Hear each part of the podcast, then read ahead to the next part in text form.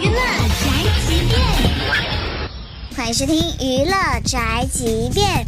明星是不是特别容易祸从口出呢？可能不经意间的几句玩笑话，被吃瓜群众脑补一番，哎，画风就跑偏了。最近演员张译参加的这个非常近距离的一段话被网友扒出，说他拍《好家伙》那部戏的时候，成立了一个妖精会，经常会上演一些恶搞大战。首先呢，我成立了这个妖精会，得有会员，于是呢，我就挨个求他们，谁不同意来，我就揍谁。为什么不愿意入呢？这也确实为难他们，因为入我的会有一个条件，必须要跪下，在我的面前跪地下。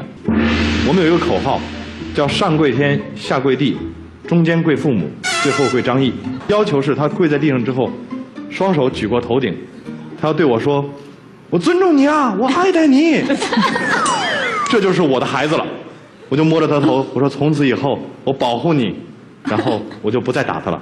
吃瓜群众看完这一段采访片段都震惊了，说是这个妖精会像邪教组织。张译也出来道歉，说自己做访谈的时候的描述方式造成了。大家的误解，让人联想到职场霸凌。不过话又说回来了，玩笑是否超过了。底线，还得由当事人说了。算。眼下当事人都表态不介意，大家的感情呢是真的很好。